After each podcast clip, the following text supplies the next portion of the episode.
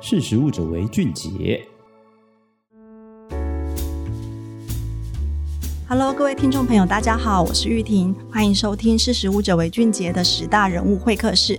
今天我们的会客室呢，就邀请到 Foodpanda 公共事务协理郭心怡 Emma 来，请 Emma 跟大家打个招呼吧。Hello，各位听众朋友，大家好。现在呢，其实在，在呃，无论是疫情前后，哈，外送平台在台湾的发展已经越来越兴盛了。嗯，可是，在外送的过程当中，其实一直被大家讨论的就是说，因为外送外带总是会多了这一些垃圾，包括像塑胶袋啦、餐盒啦、免洗餐具等等的。那像这样子的一个状况呢，对于现在大家在追求永续环保的价值来讲，其实便利跟环保一直是一个好像是有点相冲突的概念。那这样子的一个原罪，好像就在外送平台上面就背负着这样子的一个，好像呃事业成长过程当中也会被提到，就是说，哎，好像制造了很多的垃圾。不晓得 Emma 怎么看这样的状况？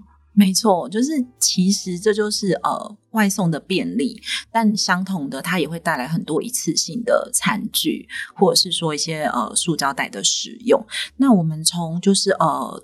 环保署的一些相关数据去看，其实还蛮明显的是，确实在这个呃一次性餐具的使用上面，它是有一个蛮大幅度的的增加。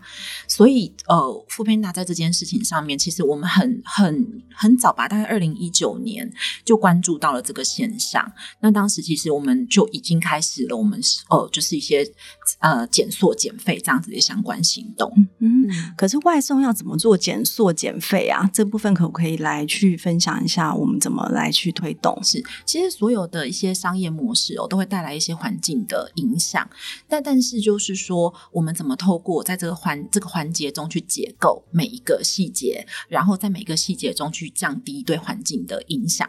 那这就是我们 Foodpanda 一直在做的。嗯、那从二零一九年开始，我们最先关注到的是，呃，真的是每一每一位客户消费者，他们都会需要一次性的餐具吗？比方说免洗筷。或者是免洗汤匙，嗯，其实这些不见得每个人都有需要。那所以最一开始的时候，我们就在我们的那个 APP 上面去设定了不主动索取一次性餐具这样子的一个选项，而且我们把它预设是开启的。哦，就是你，你如果不特别勾的话，他就不会给你。没错，没错，没错。嗯、所以，其实，在那个时候的最一开始，蛮多消费者会很突然的就，哎、怎么没有副餐具？是。那那时候，其实还产生蛮多的一些客诉，就客服接到很多投诉啊，说啊，没有餐具怎么吃饭啊，或什么的这样子。可是，其实消费者的行为不是不能改变的，是，是需要给一点时间跟呃，就是一些呃动力。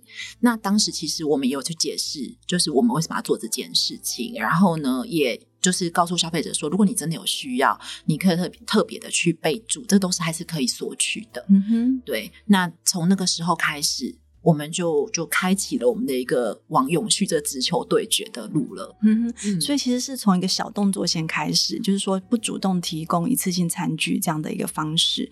那我记得蛮早期，我们就在比较区域性的地方，例如说呃台南这边，我们就有跟循环杯器的业者来合作，对吗？嗯，这样子的话是是为什么会有这样子的一个起心动念，然后要怎么执行？呃，其实就是。对环境的一些影响议题啊，在我们 Foodpanda 内部其实也蛮多的讨论跟反思。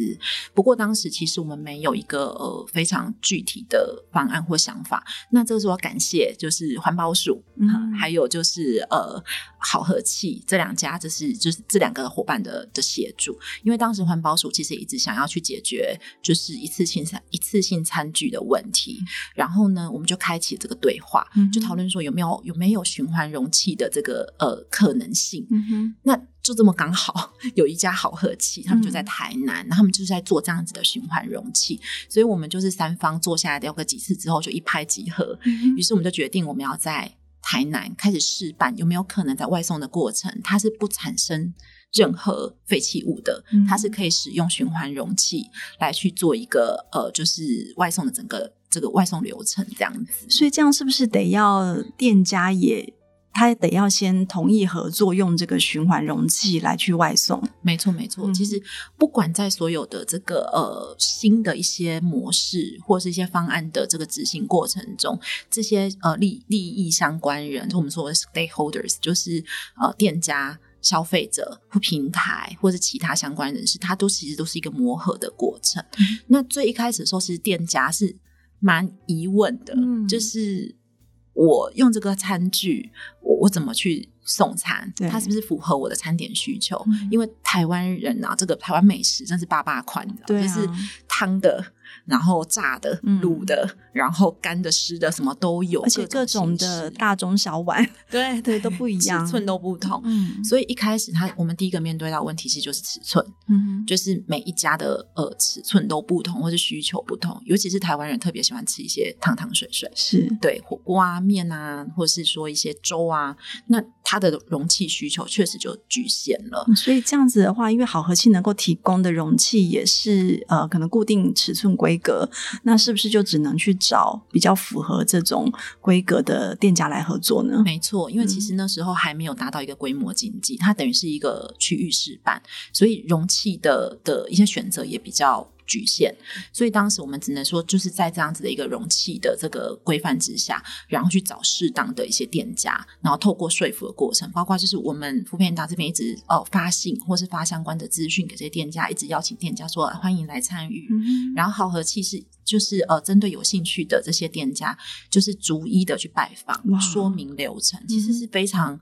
不容易的一个过程。那这样等于是因为过去我们叫外送，我们吃完垃圾自己处理就好了。可是循环容器等于还要被收回去，那这个后段要怎么做呢？没错，是那时候逆物流一直是一个很大的挑战。嗯，就是我要怎么把这个使用完的容器就还回去嘛？因为很多消费者的第一个疑问就是，呃，我就是不想出门，我才找外送，啊嗯、然后我还要拿去还。嗯，但。但这是那时候我们在考虑到这点的时候呢，呃呃，我先我先补充一下，因为循环容器它是有一个呃可以自助回收的，是非常科技化的一个机台这样，对，它机台是扫描 QR code 就可以去做回收，所以当时我们就在想怎么把这些机台设置在。很方便的地方，嗯、然后呃，尽量就是在便利商店，或者是说可能在一些呃交通的要要塞，比方说呃公车站，或者是说像台北的话，我们就希望是在捷运站这样子的方式，可以去增加，就是我我可能上下班会经过，比较容易，它不会额外花费我去一个特殊的定点。必须去还，嗯、那我们希望借我这样的方式来增加那个，我就是使用率。那其实还蛮好的，我们在台南推了，到现在都还持续，就是到现在。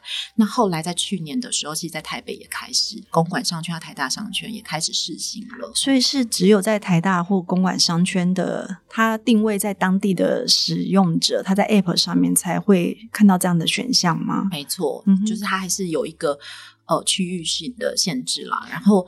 在在这个呃，我们在这个观察的过程中，其实消费者的呃一个观念或是使用的一个方式的改变，可能会是它的一个突破口。因为大多数的消费者可能会觉得循环容器是我不晓得前一手是谁用过，对，他会对这个呃食安会有相当的一些疑问。嗯、哼那特别是去年又是疫情很严重，对，所以就是就是他。有一段时间是比较停滞。那像这样子采用循环容器的商家，我在订他的餐的时候，我是可以选择要或不要循环容器吗？嗯，是的，嗯、就是如果说呃我在订餐的时候，然后这个餐这个餐厅是有提供循环容器的话，我就可以特别备注哦，我可以我要选择呃循环容器。然后 foodpanda 这边呢，就是当消费者成功的归还了这个容器之后呢，我们会额外提供优惠。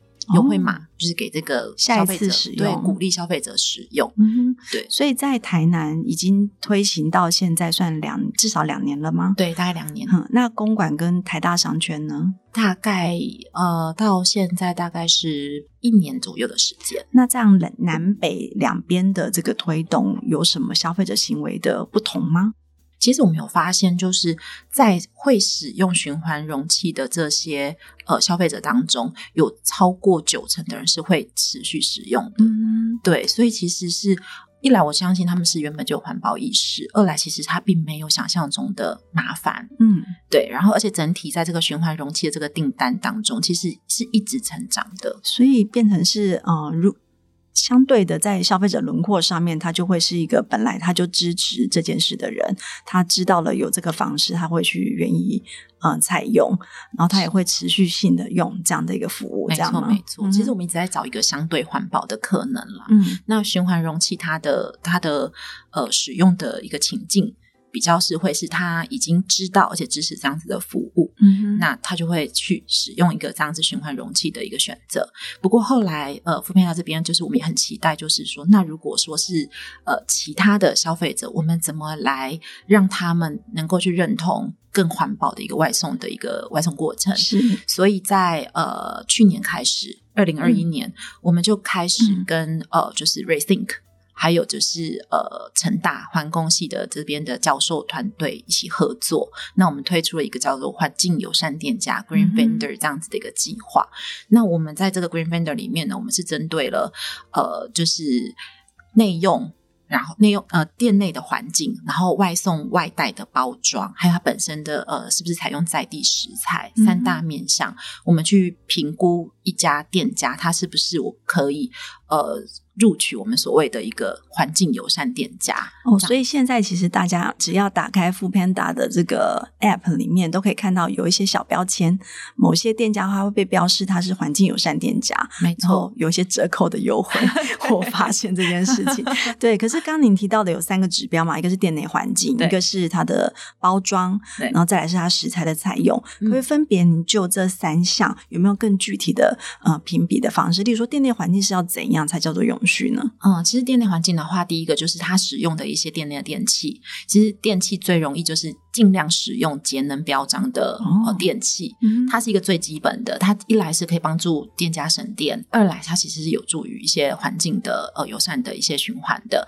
然后再来就是它店内的这个呃剩食的一些回收，嗯，对，那就是是不是说有做好一些分类啊、回收这些，也都是我们会去参采的标准。嗯，对。然后外带外送的部分的话，我们希望在外带外送，并不是包装越多越好。嗯，其实我们做过一个在 foodpanda 的一个呃。就是消费者消费族群的一个调查，有百分之七十五以上的消费者认为包装不用过度，嗯，只要不洒漏就好。对对，所以呢，当时我们就觉得，哎，其实我们就把这个这个这个数据拿给店家看，嗯、你不用包装的很过度，它只要是一个安全的标包装，对食安，然后对不洒漏，这个是是有做到。那其实消费者并不会很在意你要层层包装嘛，嗯嗯、所以我们希望就是在这些环境友善的店家当中，他们可以尽量去减少就是包装的使用，比方说他橡皮筋，嗯，就他使用了橡皮筋，那只就不要再使用贴纸。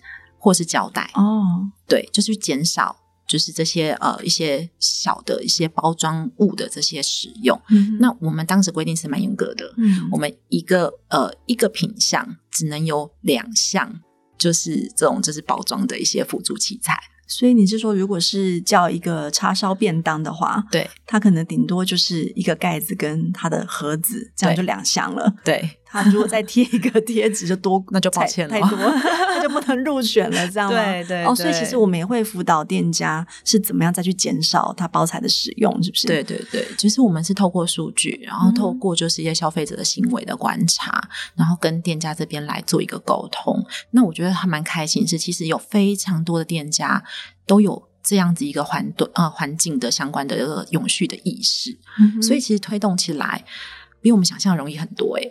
哦，所以其实呃，刚刚讲的环境友善店家推到现在应该快一年的时间吗？一年多，将近两年了。快两年的话，我们大概有全台湾多少店家已经加入了呢？目前的话，总共是七百八十间餐厅店家有加入我们的环境友善店家。在呃北中南的分布有什么不同吗？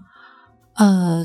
以目前来讲，因为我们希望是当消费者他想要点一个相对环保的一个外送的时候，我们希望每一个地方打开 App，它都是可以被点到的。是，所以呢，我们一直初步，我们一直鼓励很多的连锁店家来加入，哦、因为他们的拓点就很快，对，会比较多。那我们是希望去透过，就是我很容易可以点到，而且确实也达到一个相对环保的一个过程，然后来鼓励就是其他的店家可以加入，以及消费者可以尽量选择这样子的餐厅。所以这样子的一个认证，除了原本的店家可能有一些就已经达到的话，我们还另外再多去鼓吹。还本来他的资格还不到，但是他要怎么做到认证这件事情吗？没错，没错。哦、嗯呃，我们在去年其实一开始的时候比较是邀集，就是我们先做到布点广，但是接下来要做到的是那个呃布点深。嗯，因为我们接下来还是会，我们发现很多其实愿意来参加店家很多，可是呢，他们可能在这些标准面向上面是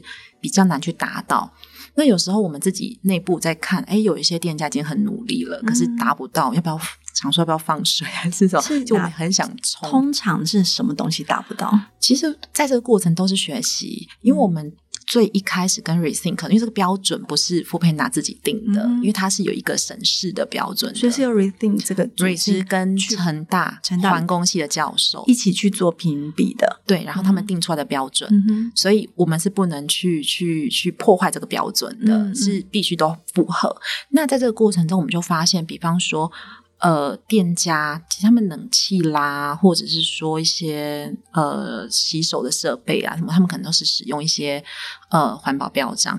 但后我们发现，原来商用冰箱嗯是没有没有是没有那种节能标章的，是因为它的环它的那种商业冰箱其实都是很大功率的，对，对，那就很多店家就败在这一点上面。哦，那这样子。没有办法有任何的调整空间吗？有，其实都是一一边做一边学习啦。嗯、所以后来就是我们跟 Rethink 这边来发现这个问题之后，我们针对就是在店内环境的一些标准上面是有做了部分的调整。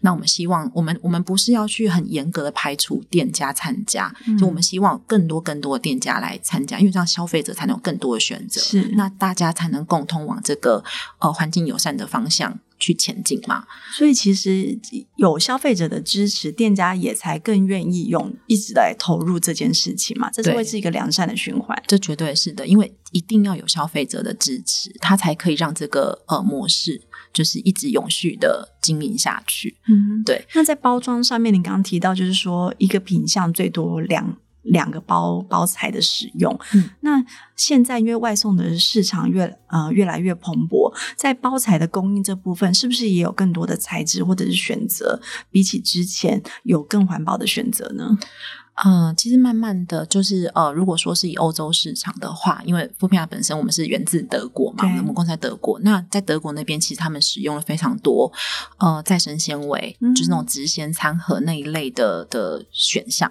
不过这个在在亚洲或者台湾地区是比较少这样子的选择，它单价是非常昂贵的。哦，所以其实还要看店家愿不愿意付出这个成本。其实我我们之前有一次在跟大户屋，嗯，大户屋这个这个这个品牌，嗯、我们有一起。在聊对这些餐具的使用，那当时大户大户屋的呃这个伙伴就告诉我们说，他们其实非常想要使用直纤或是再生的餐盒，那就是可以更更好的去做一些永续环保。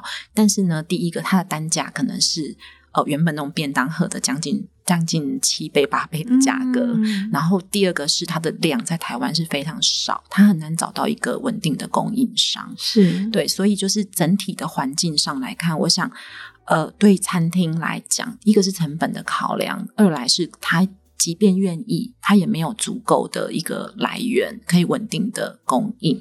对，那这是我们从店家那边听到一些回馈，所以其实这个等于是供应链在包材上这一块，他们也必须要认知到这个永续的趋势，然后来去开发出更适合的商品，才有可能让整体的环境更进步嘛。对，其实，在整个就是呃，要说到环境永续的话，它绝对不会只是一个单一点，单一点，它一定是点线面三方面同时去合作的时候，它才能够达到一个呃效益。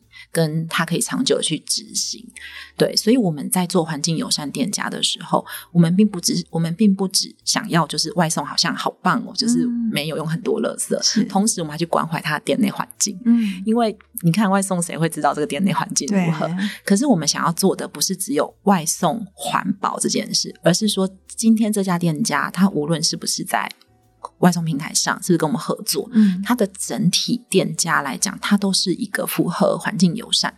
那我们就把这个善是扩展到所有的店家去。那即便今天它不外送不外带了，嗯、我说也许啦，那、嗯、那它还是整家店家或是它食材使用，它还是相对环境友善的。是，对，我们一直想去推广这个这样子的一个影响力。嗯，那在沟通过程当中，有没有遇到一些比较难解决的问题，或者是比较有趣的小故事可以分享呢？我记得，我记得我们我们当时为了要定这个标准，嗯，我们跟我们的同仁跟 Rethink 的的伙伴，我们去拜访了大概十几二十家各式各样的。的餐点类型，嗯，然后想去找出这中间的交集点跟最大的可能性。那当时我们有问到一些，就是比较是呃汤类的的点哦。那当时我们在看他们的整个那个外带外送的流程，就是哇，这简直就是这个各种塑胶垃圾。因为很便利，它可能就是它先有个塑胶袋装了汤，对，再用塑胶绳绑起来，对，再放进一个纸碗里，没错，对，然后就三个了，对，然后有的有盖子的没盖子，嗯，然后呢，那个因为它是汤类，它需要沾酱，所以会有一个夹链袋包酱料，没错，对，然后呢，最后呢，就看你要辣还是不要辣，然后最后再放进一双筷子、一双汤匙，呃，一一一根汤匙，那双汤匙，然后再一个塑胶袋打包，我这样说哇。那那时候我们就想说，怎么样去把这样子的店家，嗯，或是消费者的意识，可以去做一个翻转跟改变。哇，那过程真的蛮辛苦的。可是这样，对啊，这我您刚刚提到那些包装，的确是我们非常常见、常用的方式。可是我们要怎么减少这这个东西呢？这就回到我们在标准设定的时候，其实那时候为了支撑我们的这个标准设定的一个呃论点。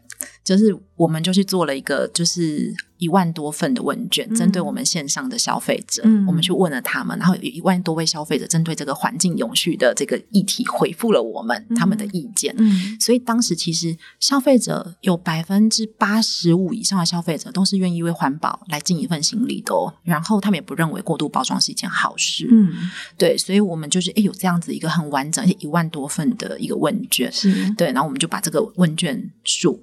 还有就是这些消费者的反馈，然后拿来拿来跟店家沟通，对。不过我觉得这个还都在努力的过程啊，因为有时候便利确实也是呃。因为商家他毕竟还是有他一整套的一个呃出餐流程，或者说使用的，就像刚刚玉婷讲到的，有很多的呃东西它是没，或者很多的一些餐点它是没有替代材料可以去使用的。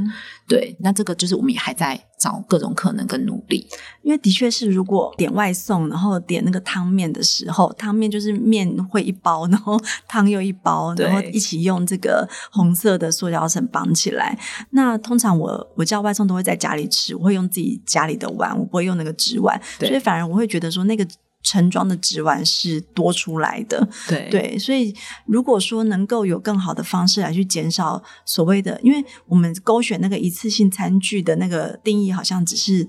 汤汤匙跟筷子，它就少了这一块，可是它仍然会给我们那个碗。对，通常那个纸碗我我从来都不会用，可是我家里就有非常多干净的纸碗。没错，没错，没错。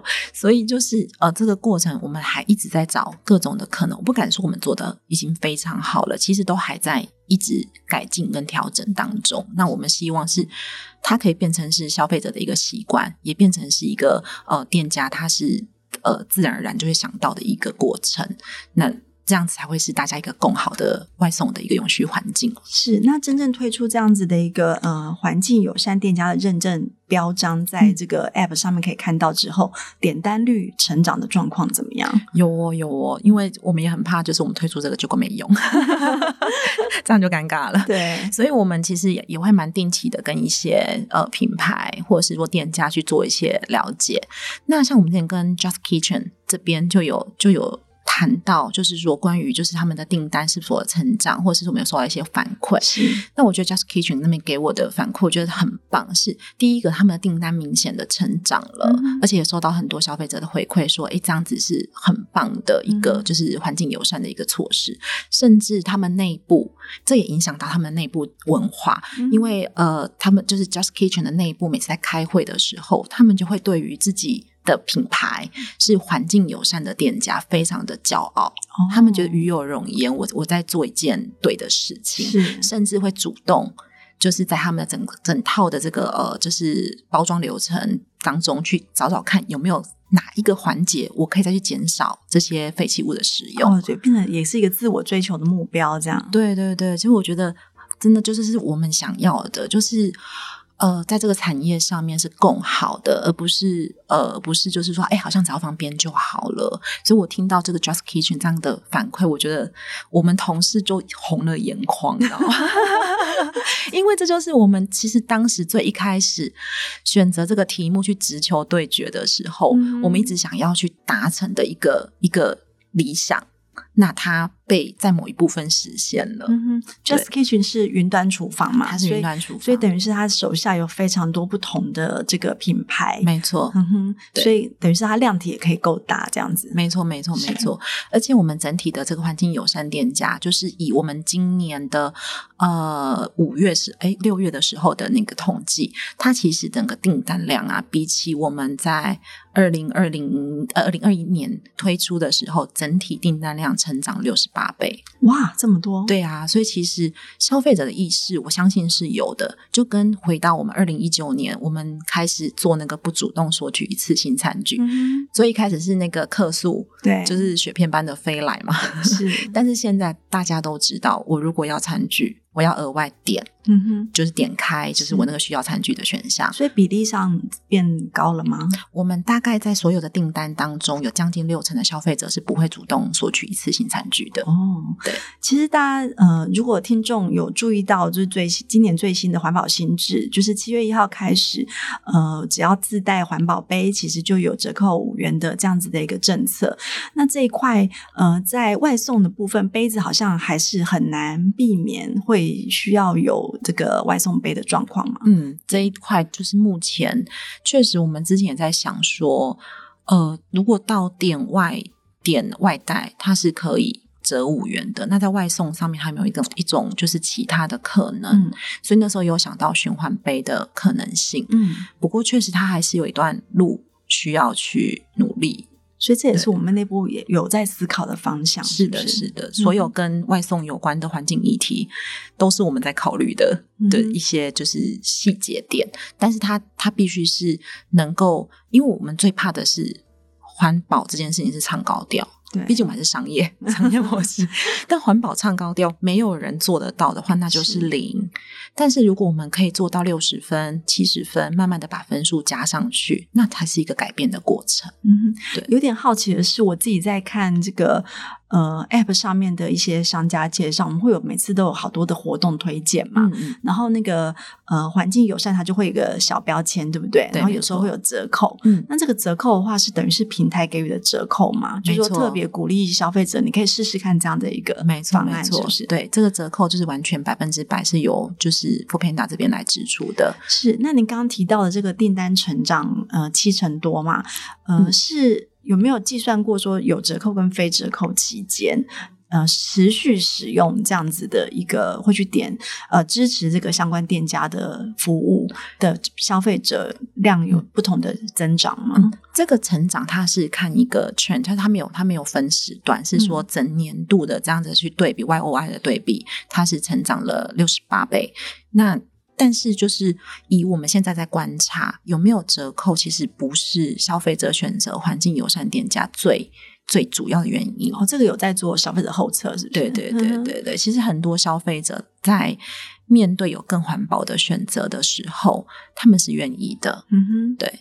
所以这部分是不是也有更鼓动了后续更多的店家想要加入呢？有人再来主动询问吗？有的，有的。我们的环境友善店家是会一直就是持续在招募的，它是不会有一个停止的期限。诶，那这样加入的话，比起其他非友善的店家，在上架费的部分会有优惠 吗？讲一个实际的提问，它会有额外的那个呃广告曝光。哦，就是然后版面曝光，对，然后当然优惠的部分也只有 for 这些环境友善的店家使用，哦、所以多一点诱因让他们愿意一起来合作，这样子，没错没错。对，我觉得这个就是一个很实际的商业考量啦，因为呃，我们的听众很多也都是餐饮业者，嗯，嗯，大家想到对于就是上架到外送平台，现在其实已经是一个不得不的选择了，可是还是会有非常多人去思考到说啊，上架费用跟他自己的营运成本之间的关系，嗯，所以呃，再加上如果要投入永续，他还要再额外多付出心力，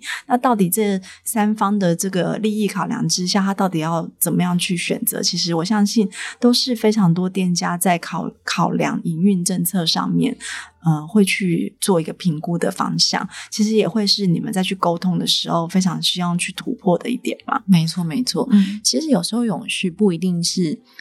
一触即成这样子，它可能是一个慢慢的改变的过程。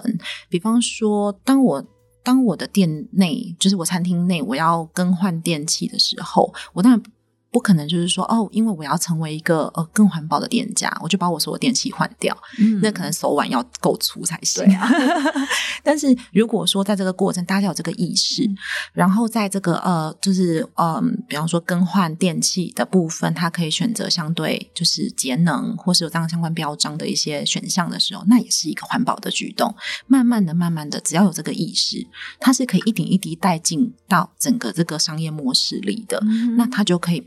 慢慢的被改变，是对，所以就是我我我我想我自己相信啦，没有就是一下子就成功的事情，是对。那我现在看到就是一个最新的一个政策，好像我们还在推零剩食这件事情，那这个要怎么做呢？嗯，我们有一个很有趣的发现，哦就是我们很想知道，就是消费者他点餐的时候，就是嗯，为什么他吃不完这个？餐点，嗯，对，结果后来是有百分之，呃，大概呃百分之四十的消费者，他们去反映的问题是分量太多，嗯，对，因为其实现在大家都吃得健康，分量也比较少，嗯，所以有时候呃，餐厅其实是大方，就是说，诶，我想要给你就是很澎湃的的这个分量，对，嗯，可是对消费者来说，可能我不需要这么的多，对，所以我们接下来想要去做一个事情，就是。我们要让消费者有选择，就是如果我不需要这么多的饭啊、面啊这样子一些呃选项的话，那我是不是可以直接在我点餐的时候，我就可以有一个选项告诉店家说，哎，我只要二分之一的饭，嗯，或是更少，或是我不需要饭，或是我面要少。嗯这样子，那它就可以避免这些食物被浪费。是对，所以这个呃选项是已经开放了吗？哦，我们现在已经在那个呃，就是 App 的这个选项的研发当中。嗯、那很快的，我们会逐步的开始邀请店家一起来参与。哦，所以因为其实这个也相对的克制化，会变成是店家他会多一些工序，这样。对对对，嗯、就是。确实啦，因为如果我本来就是一套 SOP，然后我的饭量是固定的，但是我现在因为消费者的需求，我必须减饭，对，这样子，但是，但是。如果说今天店家他们是大家可以一起来，就是往这更好的方向走的话，其实整体的这个粮食的运用它会更好，因为实际在全球，我们我们台湾人不缺粮，没错。可是全球包括就是气候，就是那个环境的那个暖化，包括全球的一些呃气候的变迁，其实在粮食危机上面我们没有感受到，嗯，但其实它一直在发生，是对，所以。嗯，有水当思无水之苦 是这样的，就是从现在开始，从先准备，对，从一点点我自己能做的事情上面，比方我是一个消费者，我我我真的吃不下，我就选择少量。嗯、那这一点点的改变，我可以其实累积起来就捐低层塔这样子。是有大概预计什么时候这样的一个功能可以上线呢？因为我们目前在 Q 四。嗯，对，Q 四的时候。也快到了，对，也快到。了，应该就会是在近期啦，嗯、因为已经开始做这样子的一个店家的沟通了。所以沟通上面店家的回馈是怎么样呢？目前都还蛮顺畅的，因为其实、嗯、呃，减少剩食这件事情，呃，对店家来讲，他们也是一个当然成本的节省，粮食，对因为。其实今天任何一个做吃的，我相信那位做吃的老板啊，嗯、或者是说店家，没有人希望自己的心意就是吃不完，然后就浪费掉了，对。对所以我想，就是店家这边其实都还蛮乐意来协助这样子的一个选项。不过这是一个自由选项啦，就是店家可以自由选择。嗯、就是我们呃，等于是平台这边多开放一些不同的概念，去呃，希望能够推动一些理念。那有认同的店家加入，那我们就可以再共同的再去往前推嘛。没错，没错。嗯哼。所以其实从这个刚刚讲的环保餐呃循环的餐具，然后到这个环境友善店家，到现在的零剩食计划，这样子的一个。呃，所谓永续外送链，我们未来还有什么样的一个布局吗？除了就是在这几个面向之外，其实另外就是，呃，我们在减肥、减碳。嗯然后还有就是在检索，我们就是主主要是 focus 在这三大主轴。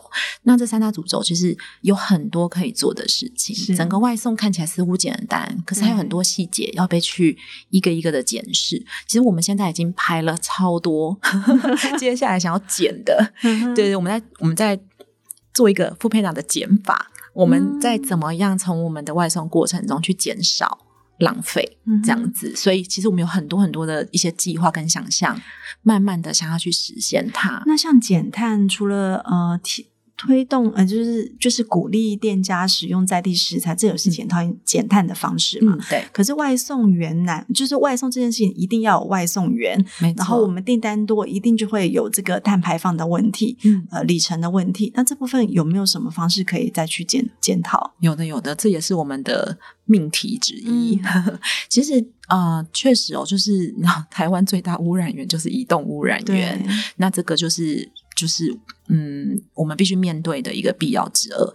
那我们现在在做的是，呃，foodpanda 这边，我们跟全台湾所有的电动机车业者，嗯、我们都有合作。是，然后呢，我们去争取用一个团购概念嘛，哦、然后我们去争取一个非常优惠的价格，然后把它推广给我们的伙伴。那告诉我们的伙伴说，诶，如果你有你有换车的需求，其实你可以优先来考虑这些电动机车哦。嗯、我有一个数据分享给大家，就是目前全台湾。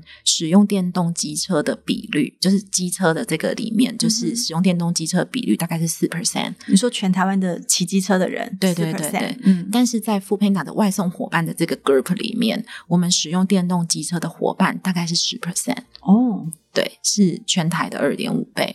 对。那我们一直持续，也还在努力，然后也。不，呃，就是，嗯，我们会一直不定期的跟这些，呃，就是电动车业者去找更多的优惠，嗯、然后找更多的一些，呃，鼓励的方案。那其实是个共好，嗯、因为它减少对环境的一些碳排的污染，然后对业者来讲，他们又可以就对电动车业者啦，嗯、就是诶，又可以有一起来推动这样子。那对伙伴来讲，就是他其实在这个，呃。换了电动摩托车的这个过程中，他也在为这个台湾、跟为这环境、为这地球尽一份心力。是，哎，那我有点好奇，就是说，那我们的外送伙伴这边，他接到一个单，他就是一次送一个单，还是说他一次会有很多单在送？在时间跟单数之间怎么取得平衡？因为毕竟如果一个单就送一次，它就会有来回的，嗯，这个碳排的问题嘛。它原则上我们当然是一次一单，嗯、原则上对。那如果说呃，就是可能单量比较多，餐期的时候，嗯、那他如果有同一个顺路，嗯、就是呃到 A 点，呃就是到餐呃他到餐厅了，然后呢有 A、B 两位消费者，然后刚好是在一个顺的一个方向的话，那他可能会有就是两单一起外送的这样的情况，所以会尽量是一个顺路，加上时间上面也会有要求，不会让消费者等太久的一个情况。对对对，嗯、因为。这是一个三方平台，对消费者，然后外送伙伴跟店家。那我们同时要做，就是要兼顾这三方的权益。是对，理解。所以其实像整个永续外送链这样的一个布局，你说还有好多好多事情要做。没错。而且刚刚提到的那些计划，它就算是推动两年、推动一年，它其实都还算起步的阶段，对不对？没错。无论是店家的意识或消费者的支持，都是还需要再。再去做沟通的，嗯，对。那但是在疫情，呃，等于这都是在疫情期间有的一些作为嘛，嗯嗯。那会不会其实，在疫情的过程当中，也让大家更了解永续的必要性呢？有这样的观察吗？我觉得是有的，嗯，因为在疫情期间。说真的，外送真的大爆发，对，因为大家都在家，所以很需要外送去协助一些生活必需品的一个呃这个递送这样子。那我们其实观察到。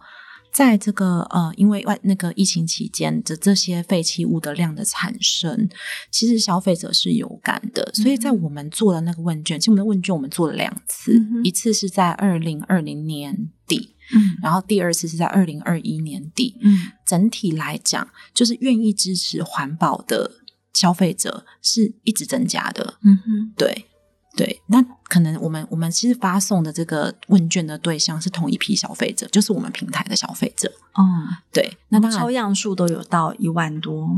嗯，我们第一次做问卷的时候是三万七千份回收。哇对，那个是那次是跟 Rethink 合作的，嗯、我们去回我们去调查，因为其实，在外送平台来讲，我们一定会制造很多的呃一些废弃物，是，但是它能不能好好的被回收，嗯，进到一个就是循环的这个这个链里面，这是我们很看重的一件事情。所以在这两次的这个调查里面，有觉得有什么样的变化吗？有，消费者的意识是抬头的，嗯，对，相较于二零二零年我们做的那一次的调查，呃，在二零二一年有。增加了百分之十以上的消费者是有提到说，他们更愿意去支持提供环保选项的店家。哦，对，就是等于是他的那个支持的动力越越来越增加。没错，没错。嗯、而且这这两三年，其实当然就是它是一个趋势啦、嗯、，ESG 或是永续，它都是一个趋势。是那消费者的意识也开始逐渐抬头。对，所以等于是我们用这样的一个消费者的意见，也反馈给我们的店家，让他们知道说，你做这件事情是有人支持的，没错，是有可以回馈的。没错，没错。嗯、对，因为只有消费者的支持，他才可以改变我们的呃一些需求模式嘛。如果当消费者不需要这么多包装的时候，就是我们要何必给他这么多包装？是，一来是他可以减少废弃物，二来是他也可以。就是呃，减少成本。我说对商家来说，没错，其实是一个共好。嗯，对。那最后就是可不可以请 Emma 跟我们分享一下，就是等于是你执行这个计划两年多以来的最大的心得是什么？嗯，其实我们最一开始在执行环境友善的计划的时候，哇。自己都笑了，有没有什么？最一开始我说我们有设定一个目标，嗯，然后呢，就是，但我们跟 Rethink 合作，其实我们完全没有去插手任何这些标准的制定，我们真的是去就是各地访谈之后，得到这些店家回馈之后，然后回来定出来的标准。其实看到标准，我一开始我还我们内部还夸口说我们要找到一千家来参加，嗯、然后后来。看到那标准之后，就说嗯，三百家吧，太难了，因为不容易，确实是不容易，他需要一步一步的去去完成。嗯，那但是我觉得很感动的是，其实消费者的意识或是店家的的一个呃，就是支持，都超过了我们的想象。对，不容易耶，那九大标准，我自己看我都觉得有点呃担心。但发现其实越来越多人认同，其实越来越多，嗯、对对，到现在都还有一些呃连锁的品牌啊，嗯、或者是说一些个别的店家开，还一直陆陆续续在加入。嗯，那就是我们说它这个这个影响是是绵长的啦，不是一个好像是一个短期的活动，然后一个短期的火花效应，嗯、它它可以是长长久久的，甚至带到。一般的这种营运的习惯当中去，是对。那我我觉得这一点是。呃，慢慢的有看见这个成果，是我觉得这件事情也非常重要，是由平台来推动这件事情。因为如果只是单点的餐厅在做的话，它不一定有能够发挥很大的效益。可是平台就是 foodpanda 这边愿意站出来呼吁这件事情，而且给予店家以及消费者更多永续的选择跟跟改善的机会，这其实也才是能够推动整个产业链一起成长的原因。所以，呃，今天非常感谢 Emma 来上节目跟我们分享，就是 foodpanda 的这个永续外送链，我们很期待刚刚提到这些计划有更多的成长，以及未来更多新的计划的产生。谢谢 Emma，谢谢玉婷，谢谢。谢谢好，识食物者为俊杰，我们下次见，拜拜，拜拜。